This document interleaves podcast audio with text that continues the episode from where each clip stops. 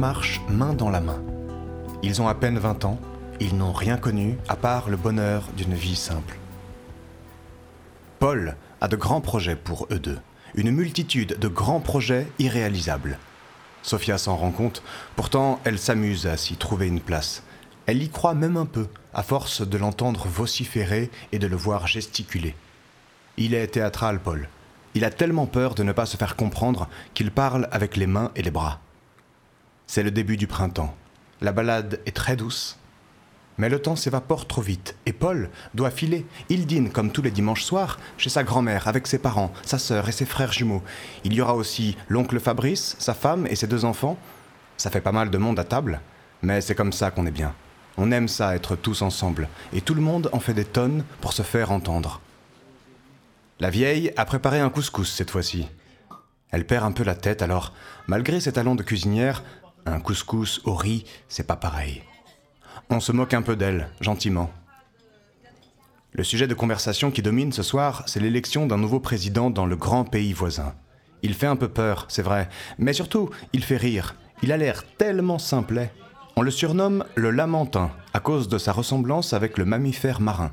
Chacun y va de son imitation, c'est comme ça, dans la famille de Paul, on s'évertue à rire de tout. Ce matin, Paul a rendez-vous avec Sophia. Ils ont prévu de faire les boutiques de déco du centre-ville.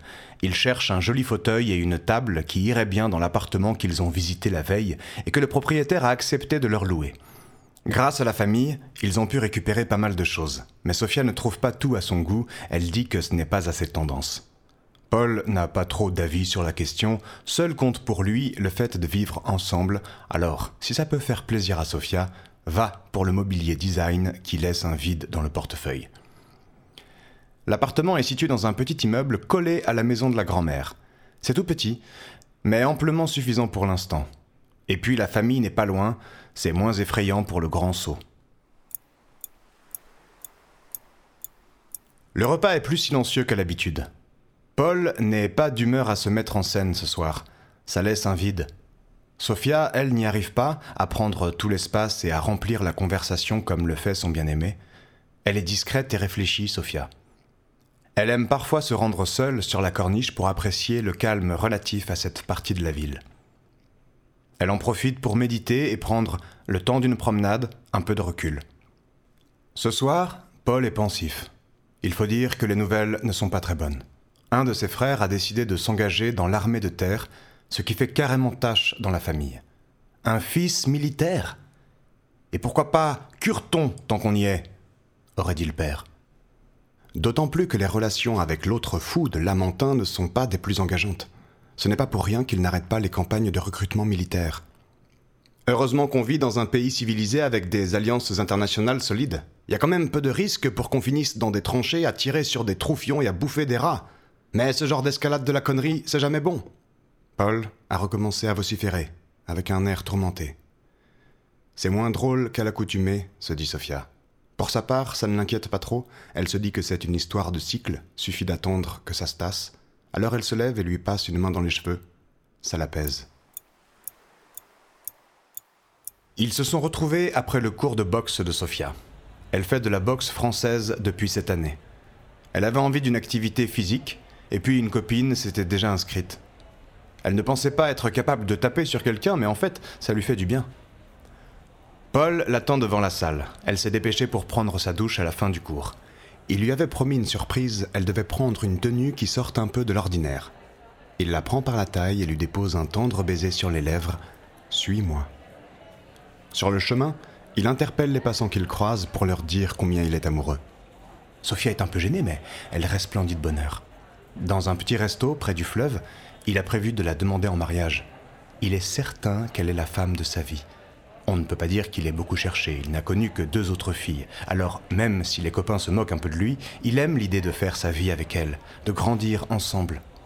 Elle ne s'y attendait pas, Sophia, à le voir un genou à terre entre le fromage et le dessert, avec sa jolie bague sertie d'une grosse pierre. Elle n'y songeait pas du tout au mariage. Ils entrent à peine dans la vie active et n'habitent ensemble que depuis six mois. Mais elle a accepté. Bien sûr. Il y a des jours où la meilleure chose à faire est de faire l'inverse de ce que tout le monde fait. En disant ça, Paul passe sa veste sur les épaules et attrape la poignée de la porte. Allons nous promener sur la corniche et boire un verre au bar de la pointe. Ce sera toujours mieux que de se morfondre ici. Sophia est rivée sur l'écran de télévision, devant le débat de l'entre-deux-tours de la présidentielle. En même temps, elle a bien envie de prendre l'air aussi. C'est un peu plombant de voir ces deux-là s'écharper publiquement. Allons-y. Tu as raison, dit-elle. C'est une sensation étrange que de profiter de la ville dans un moment pareil. Ce n'est pas désagréable d'ailleurs, ça permet de relativiser. Sur le chemin, ils aperçoivent un ragondin traverser paisiblement le boulevard. Ils engagent alors une discussion pour savoir s'il ne s'agirait pas d'un castor. Sophia affirme qu'il n'y a pas de castor en ville, ce à quoi Paul rétorque qu'on ne croise pas non plus de ragondins à tous les coins de rue. Elle obtient gain de cause, en effet, si c'était un castor, il aurait la queue plate. C'est dire en tout cas que les rues étaient désertes. Arrivé au bar de la Pointe, qui, comme son nom l'indique, se trouve à la pointe de la ville, face à l'embouchure du fleuve, les deux jeunes gens s'installent en terrasse, histoire de profiter des derniers rayons de soleil. Vous êtes bien les seuls à ne pas être plantés devant le poste de télé. Mais vous avez bien raison. Voir ces deux-là déverser leur haine sur le pays. Vaut mieux regarder le coucher de soleil, tiens. Le serveur les tire de leur songe. En prenant un peu de hauteur, on se rend compte que l'humain est toujours obnubilé par la société à laquelle il appartient Contrairement au Ragondin, par exemple. Sa vie au Ragondin, elle continue, et il se fiche, lui, de savoir qui sera le prochain populiste à gouverner le pays. Avec tout ce qui se passe en ce moment, les tensions politiques et tout le reste, ça fait vraiment du bien, un peu de bonheur. Vive les mariés Longue vie à eux L'oncle Fabrice s'est levé pour porter un toast et, comme à son habitude, surtout quand il a bu, a tenu à attirer l'attention sur l'actualité politique. Paul échange un regard complice avec son cousin, craignant qu'il s'éternise un peu trop et entre dans des détails plus rébarbatifs. On ne le refait pas, l'oncle Fabrice. C'est vrai que c'est un moment exquis, qui célèbre un grand amour. Un mariage, ça ne trompe pas sur la qualité de l'amour qui lie les deux protagonistes.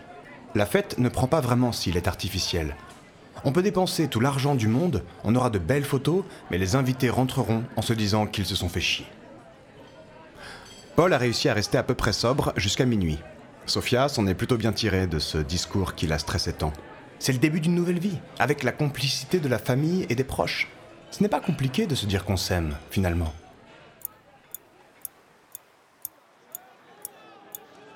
Cette fois, Sophia est décidée à affronter son agoraphobie, pour aller manifester avec tout le monde. Depuis l'élection, Paul y est allé très souvent, mais elle ne s'en sentait pas capable. C'est pas qu'elle s'en fiche, au contraire, elle a toujours eu peur de la foule. À 16 ans, toutes ses copines découvraient les boîtes de nuit, alors elle a essayé aussi, mais ce n'était pas son truc. Elle a besoin de se sentir en sécurité dans la sphère imaginaire qui la protège. Elle s'en serait voulu de rester seule à la maison. C'est fou, tous ces gens qui n'ont rien à voir et qui s'accordent sur le même sujet. Ça donne foi en l'humain. On a besoin de fraterniser dans des moments pareils. On a l'impression que toute la société est là, tellement les rues sont pleines. C'est à se demander qui a bien pu voter pour cet escroc Pourtant, il y en a forcément qui ont cru en lui.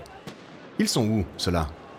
Ceux qui ont cru en ses promesses d'emploi, de murs aux frontières et de sécurité. Comment peut-on croire encore et encore à des annonces aussi souvent utilisées par les tyrans de l'histoire? Les exemples du passé ne semblent pas imprégner la mémoire collective. Pourtant, ce n'est pas compliqué. Des exemples, c'en est plein les livres. Il suffit juste de les lire, ces foutus bouquins. Ils ont fait l'amour avec passion ce soir-là dans la moiteur de leur chambre à coucher. Toute cette ferveur, c'est épidémique. Ça donne un peu d'espoir. Selon des bruits qui courent, la police aurait ouvert le feu pour disperser les manifestants les plus virulents en fin de journée. Sophia attend un enfant de Paul. Ce n'était pas prévu. C'est venu un peu vite. Après tout, ils ont à peine 25 ans. Avec ces deux-là, toutes les choses de la vie se font plus rapidement. La plupart de leurs amis vivent encore chez leurs parents. Sophia et Paul, eux, attendent un enfant. L'échographie a révélé que c'est une fille. L'échographie a révélé également que Paul n'est pas du genre à gérer ses émotions. Ce n'est pas vraiment une révélation pour Sophia, mais pour l'ensemble du personnel hospitalier, ça l'est. Il tient à les saluer un par un comme s'ils étaient directement responsables. Une infirmière qui vient de passer la semaine aux urgences en renfort confie à Sophia que c'est plaisant de voir tout ce bonheur. Avec les émeutes, le personnel n'en voit plus très souvent. Sophia doit couper court à cette discussion pour ne pas perdre son mari dans les couloirs de l'hôpital. Au fond d'elle, l'anxiété grandit un peu chaque jour. Cette première grossesse, mais aussi le contexte, parfois, elle se trouve inconsciente, un peu égoïste. Celui qui ne connaît pas Paul peut penser qu'il n'est pas sujet à ce genre de remise en question. La nuit précédente, il est sorti sur la corniche et a marché une heure durant, croisant quelques insomniaques avec qui il a échangé des regards anxieux. Si c'est comme ça, on viendra plus. J'en ai assez d'entendre tes théories foireuses. Tu n'as qu'à te casser si tu as peur. Moi je resterai, quoi qu'il se passe, et la tête haute. Ah ouais? Et tu seras toujours aussi fier si une bombe te tombe sur la gueule? Paul a l'habitude de ce genre de scène entre son père et son oncle, mais ce soir il s'est dit des choses qui sont allées très loin. Leur mère et leurs épouses ont bien tenté de calmer le jeu, mais les tensions étaient trop fortes. Le père de Paul est parti en claquant la porte, fracturant un peu plus des relations qui se dégradaient de jour en jour. Les enfants choisissent leur camp dans ces cas-là, et il en faut peu pour que la crise ne les contamine. Le silence règne. Chacun est plongé dans ses pensées. Mais lorsqu'on est nombreux à penser, silencieusement, en même temps et dans la même pièce, ça rend l'atmosphère irrespirable. Sophia, avec son ventre posé sur la table, donne un bon prétexte à Paul pour s'échapper à leur tour. Ils embrassent la grand-mère sur le front en pensant qu'une dame de son âge devrait avoir les mêmes passe-droits qu'une femme enceinte. Elle semble meurtrie par ce qui vient de se passer. Paul se promet de venir la voir le lendemain pour s'enquérir de sa santé. Il n'ose pas déranger son oncle, qui aspire nerveusement la fumée d'une cigarette sur le balcon. Il sait qu'il le prendrait à partie et tenterait de se donner raison. Alors il ouvre la porte, laisse passer Sophia qui sort en dodelinant et s'en va avec elle. Sur le chemin du retour, Paul et Sophia ne se doutent pas qu'ils n'en ont pas fini avec les cris pour cette nuit. Esmeralda s'apprête à pousser son tout premier. Il paraît que certains enfants comprennent rapidement le cycle de rotation de la Terre, qui veut que le jour n'est éveillé et la nuit endort. Esmeralda, elle, fait preuve d'un goût précoce pour l'anticonformisme. Paul est très patient avec les rugissements de sa fille. C'est comme s'il avait trouvé un être à sa démesure exubérante. Il conjure les démons du bébé avec des méthodes étonnantes. Extraverti, il met en scène des pièces de théâtre là où d'autres liraient une histoire, puis il est ténor à l'opéra pour fredonner quelques berceuses. Lorsqu'Esmeralda finit par s'endormir, persuadé de sa méthode, il jure qu'il écrira des livres sur la pédagogie du nouveau-né, un jour, plus tard. À la télé, il parle de plusieurs centaines de morts. J'ai peur, Paul. Reviens vite et surtout, évite la zone du palais. Pour être sûr qu'il décroche, Sophia a appelé le numéro de la boutique. Depuis qu'il est responsable de ce magasin de prêt-à-porter, il s'impose une attitude irréprochable afin de donner l'exemple auprès de ses employés. Selon lui, ça passe par de petites règles très simples, comme le fait de ne jamais avoir son portable sur soi pendant le service. C'est amusant de voir comme Paul prend son rôle au sérieux. On a du mal à l'imaginer dans son costume étriqué, accueillant la clientèle, encadrant une équipe de façon très formelle, voire protocolaire. La paternité, ça vous change un homme. Sophia a téléphoné en urgence car un coup d'État visant le nouveau gouvernement est en cours. Elle n'en sait pas plus. Tu sais, Paul, j'ai ma tante là-bas. Elle pourrait nous trouver un logement et même nous héberger. On serait ensemble. Ce serait un nouveau chapitre, loin de tout ça. Esmeralda a le droit de grandir dans un pays en paix, dans une démocratie qui n'emprisonne pas ses journalistes, ses opposants et ses universitaires pour se prémunir d'un nouveau coup d'État. Paul l'entend, mais ne l'écoute plus vraiment. Il se dispute souvent à ce sujet depuis le début des événements. Il est inconcevable pour lui de quitter la ville alors que sa grand-mère est mourante. Sa santé se dégrade de jour en jour. Ses fils et ses petits-enfants se relaient pour qu'elle ne soit jamais seule. Elle a tellement donné, porté la famille à bout de bras, notamment à la mort de son mari, alors que ses fils avaient 16 et 19 ans. Paul ne peut pas prendre le risque de partir et de ne jamais la revoir. Et puis il y a son travail. Pour la première fois, il gagne sa vie correctement. Sophia ne se fait pas de soucis à ce niveau-là. Elle sait qu'ils sauront rebondir. Paul n'a pas cette confiance. On a parfois l'impression que son caractère est à l'inverse de ce qu'il veut bien montrer. Ça fait un bout de temps que la famille ne s'est plus réunie au grand complet. Depuis que les deux frères ne se parlent plus, Les repas et les grandes réceptions ont cessé. Il faut dire qu'ils ont la tête dure, ces deux-là, et ça ne s'arrange pas avec l'âge. Alors que tout le monde se relayait au chevet de leur mère, il fallait faire attention à ce qu'ils ne se croisent pas. En ce jour funeste, la tristesse a balayé toutes les rancœurs. Il y eut d'abord un regard fier, malgré les larmes qui pointaient, et puis le mur d'orgueil a cédé, et ils sont tombés dans les bras l'un de l'autre. Voir ces deux sexagénaires redevenir des gamins au chevet de leur maman, c'était déchirant. Après les funérailles, l'assistance se rassemble dans un grand restaurant qui a été réservé. En ce genre d'occasion, il en faut peu pour que la désolation se pare de réjouissances euphoriques. Les gens ne sont pas attablés depuis cinq minutes que des imitations du croque-mort commencent à réchauffer l'ambiance. Il devait effectuer là son tout premier office. Le pauvre homme était stressé comme s'il passait un oral, s'y reprenant à deux fois pour prononcer le nom de chaque intervenant, il suait abondamment, à tel point qu'il réussit à éteindre la bougie qui lui faisait face d'une goutte qui lui dégoulina du menton. C'est ensuite le souvenir des roustes, que pouvait infliger la pauvre défunte, qui anime l'assistance. Rares sont les membres de la famille à ne pas avoir goûté à ces chaussons volants. Le vin fait son effet, et l'assemblée devient incontrôlable, les uns se mettant à danser sur les tables, les autres à se lancer des petits pois ou des morceaux de pain. Les enfants courent dans tous les sens, à tel point que les serveurs finissent par intervenir auprès des parents éméchés. C'est comme si l'autorité qui a régi la famille pendant si longtemps s'était envolée et avait affranchi la meute. Un ultimatum a été fixé par la communauté internationale pour que le président quitte le pouvoir à la suite de la terrible répression de dimanche dernier. Selon la porte-parole de l'organisation, le seuil de l'intolérable a été franchi. Qui est-ce qui le fixe, ce seuil? demande Sophia à Paul. Pour moi, le seuil de l'intolérable est dépassé depuis très longtemps. C'est intolérable d'élever son enfant dans ces conditions. Esmeralda vient de fêter ses deux ans. Elle commence à ressentir certaines choses. Sophia aimerait la sortir plus souvent dans les jardins pour faire des courses et tout un tas d'autres choses qui font partie du quotidien d'une vie normale. J'entends ce que tu me dis, Sophia. Moi aussi, ça me tue de voir ce que devient ce pays. Ça me tue d'élever ma fille dans une dictature sanguinaire. Mais qu'est-ce que je peux y faire? C'est pas moi qui refuse systématiquement tous les visas. Tu penses que les voies de migration clandestine valent mieux pour Esmeralda? Arrête avec ça. Tu sais très bien que ma tante peut nous obtenir des visas. Admets plutôt que tu ne veux pas quitter ta famille. Je peux comprendre ton déchirement, mais tu ne crois pas qu'il serait temps de penser en tant que père avant de penser en tant que fils? Le magasin est vide. Pas un seul client aujourd'hui. Paul s'apprête à fermer, mais il tarde à s'en aller. Les journées se suivent et se ressemblent depuis que la ville est plongée dans le chaos. Il n'a aucune raison rationnelle de lever le rideau métallique tous les matins. C'est dangereux même. Mais Paul a du mal à faire le deuil de ce qui lui reste d'une vie normale.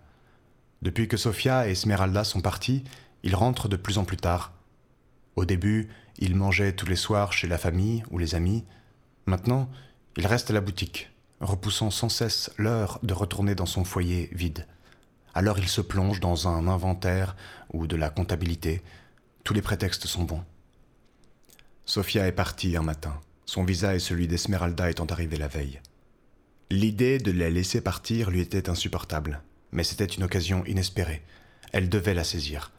Les violences quotidiennes dans les rues, la répression aveugle, les menaces d'intervention militaire de la communauté internationale et le blocus économique qui a commencé à affamer le peuple. Ce n'est pas une vie. Il ne pouvait l'imposer aux deux personnes qui lui sont les plus chères. Paul a promis à Sofia qu'il les rejoindrait très vite, dès qu'il aurait obtenu les visas pour toute la famille, le cercle proche du moins. Il mise sur un contact à l'ambassade, mais il sait pertinemment que la piste n'est pas fiable. Il veut s'en persuader, mais Sofia n'est pas dupe. Aujourd'hui, il ne se passe pas un jour sans qu'il se demande pourquoi il n'est pas parti. Quel genre d'homme est-il pour avoir abandonné ainsi sa femme et sa fille? Un attentat aurait frappé le quartier des institutions. Apparemment, c'est un carnage, des centaines de morts. Il n'y a pas eu de revendication, mais ce serait l'œuvre du mouvement radical proche du gouvernement. Tout le monde a les mains sur la tête, l'air effaré. La pièce est plongée dans l'obscurité simplement éclairé par le poste de télé qui diffuse des images de désolation. On y voit des corps recouverts de draps, des secouristes qui s'affairent dans une confusion extraordinaire. Il ne fait plus aucun doute pour chacun des membres de la famille que la guerre n'est plus très loin. On ne sait pas trop à quoi ça ressemble, la guerre. On a de vagues images en tête. Ce qui est sûr, c'est que c'est pire que tout ce à quoi on est habitué. Pourtant, ces dernières années, on est beaucoup plus tolérant à l'horreur. Finalement, on s'habitue à plein de choses, même bien dégueulasses, pour peu qu'on n'ait pas le choix. Mais la guerre, est-ce qu'on peut s'y habituer à la guerre? Paul s'est réfugié chez ses parents quand il a entendu parler de ce qui s'était passé. Il a ressenti le besoin d'être près des siens. N'étant plus vraiment un père, il redevient un fils. Ce soir, il dormira dans son ancienne chambre, dans son lit d'enfant, avec les pieds recroquevillés pour ne pas dépasser. Avec le temps, la décoration n'est plus celle qu'il avait laissée. Les posters de basket ont été décrochés, mais l'agencement de la pièce est le même. Il va sûrement reprendre une de ses vieilles BD, il les connaît toutes par cœur. Il aura du mal à s'endormir. Il lui faudra occuper cette nuit sans sommeil de quelques souvenirs agréables. Il essaiera de ne pas trop penser à sa fille. Sophia lui dit qu'elle grandit, qu'elle ne comprend pas bien ce qui se passe. Elle grandit sans son père. Esmeralda n'aime pas trop parler au téléphone, c'est compliqué à son âge. À force, il ne sait plus trop quoi lui dire en plus. Il lui faudra bien des bandes dessinées pour ne pas y penser. Il pose le téléphone après une énième tentative. Il a envie de le fracasser sur la table. Il fait le geste, mais arrête la course de son bras au dernier moment. Il en aura encore besoin malgré le réseau télécom défaillant et irrégulier. Et puis, il essaie d'éviter les signes de colère ou de nervosité. Dans cet espace confiné, il ne peut infliger ça aux autres. Surtout à sa mère, qui prend tout très mal. Il s'inquiète pour elle. Elle a le regard qui souffre. Dès qu'ils entendent la sirène, ils descendent dans cet abri, qui était la cave de la maison transformée en bunker, avec des provisions et des masques à oxygène. Des mois qu'ils vivent comme ça, entre le séjour et la cave. Ils ne sortent que très rarement, quand il n'y a pas le choix, qu'il faut se ravitailler. Les rues ne sont pas sûres. Il y a mille raisons d'y crever dans les rues. Pour l'instant, les bombardements ont épargné le quartier. Ils visent le nord de la ville et le district du palais présidentiel même si tout le monde sait que le président n'y est plus dans son palais. Il n'est même plus en ville. Il l'amène ailleurs, sa guerre, sûrement chez son grand pote, le Lamentin. On sait bien que c'est lui qui tire les ficelles. Depuis quelques jours, les réseaux de télécommunications sont totalement coupés. Paul n'a plus aucun moyen de joindre Sophia. Il se dit qu'elle doit être morte d'inquiétude, assistant au spectacle de sa ville ravagée par les bombes, tentant à chaque image de distinguer les bâtiments dévastés en espérant ne pas reconnaître son quartier. Il n'y a pas un bruit dans ces moments d'attente. Chacun est assis dans son coin sous la lueur du plafonnier. Au début, ils se parlaient, mais ça crée des tensions qui devenaient très vite insupportables, alors ils se taisent. Ça ne veut pas dire que c'est supportable, mais on fait ce qu'on peut. Allô, ma chérie, c'est papa. Tu m'entends? Dit Paul, d'une voix qui se veut rassurante. Il entend la respiration de sa fille contre le combiné. Il perçoit aussi Sophia, qui lui souffle ce qu'elle doit dire. Allez, dis bonjour à papa. Allez, on était d'accord, je vais pas te le répéter. Bonjour papa. La voix d'Esmeralda est chuchotée, comme si elle se parlait à elle-même, comme si elle parlait à un personnage imaginaire. Tu t'es bien amusée aujourd'hui, ma chérie? Tu étais à l'école? Paul dit toujours la même chose lorsque le silence s'éternise. Il n'a rien d'autre à lui dire, il ne connaît pas son quotidien. Il lui répète juste ce que Sophia lui transmet. Il se sent tellement mal à l'aise dans ces moments. Dis-lui que tu étais à la piscine. Je suis allé à la piscine. Mais c'est bien ça, la piscine. Tu y as fait quoi à la piscine? Tu as nagé? Tu as joué avec tes copines? Silence. Dis-lui que tu as été dans le grand bain. Dis-lui de quelle couleur elles sont tes bouées. Elles sont bleues, mes bouées. Esmeralda expédie cette dernière phrase et s'éloigne du téléphone. Allez, maman, je peux aller jouer maintenant, s'il te plaît? Je peux retourner jouer? Bon, mais dis au revoir à ton père. Au revoir, papa. Cette fois, le ton est affirmé. Paul entend alors sa fille se précipiter vers ce qu'il imagine être sa chambre. Lorsque Sophia récupère l'appel, il ne retient plus ses larmes. Je suis désolé, Paul. Tu sais, à son âge, elle se rend pas vraiment compte. Je sais, je sais. Je comprends. Et puis elle me parle de toi souvent. Elle me demande de tes nouvelles aussi. T'inquiète.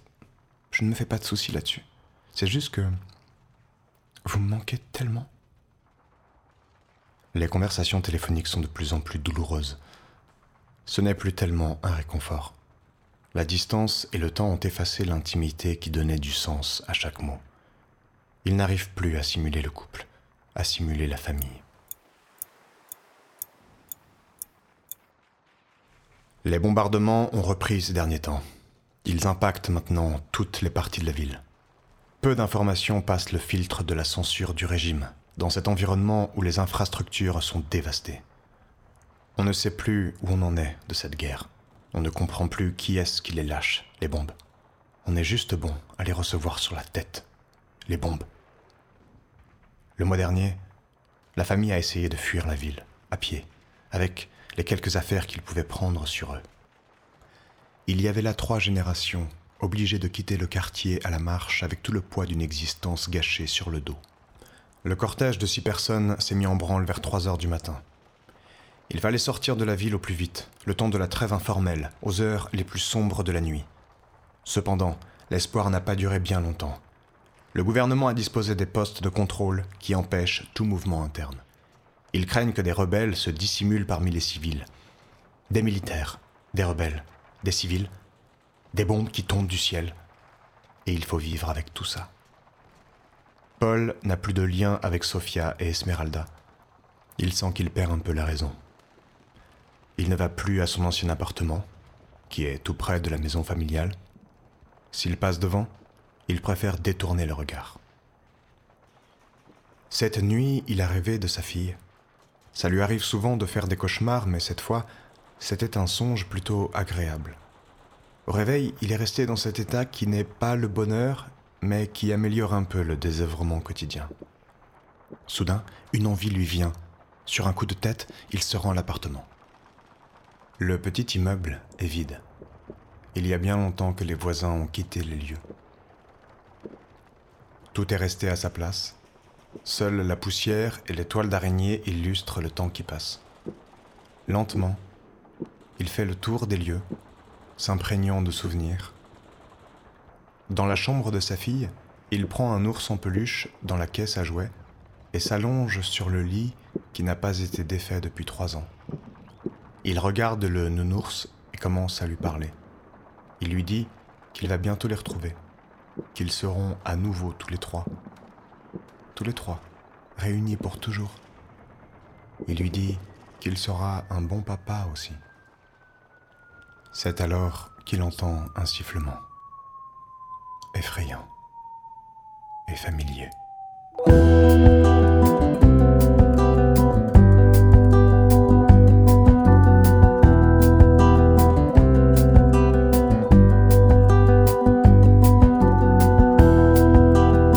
Éclat, je suis ici, piqué d'aiguilles de lumière, presque couché un peu assis dans quelque chose de lunaire, d'apesanteur et de silence. Ma langue est âpre de poussière, sous une chape d'existence, broyée par je ne sais quelle colère, on croirait à un mauvais rêve. Attendant que je me relève. Dans ce chaos de bâtiments, de souvenirs réduits en poudre, aléatoire mon châtiment s'est abattu comme la foudre.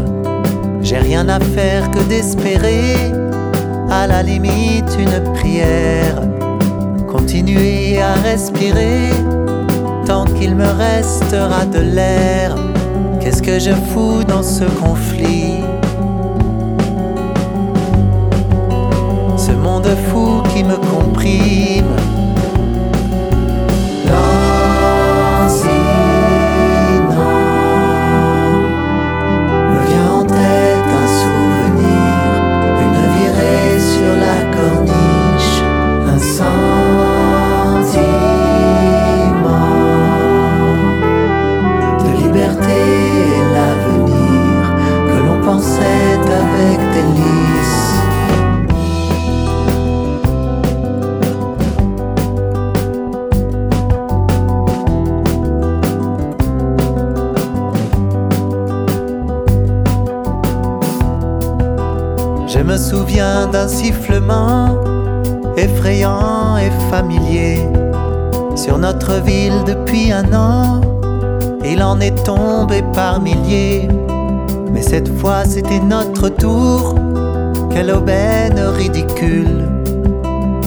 S'agite dans les alentours à grand renfort de particules.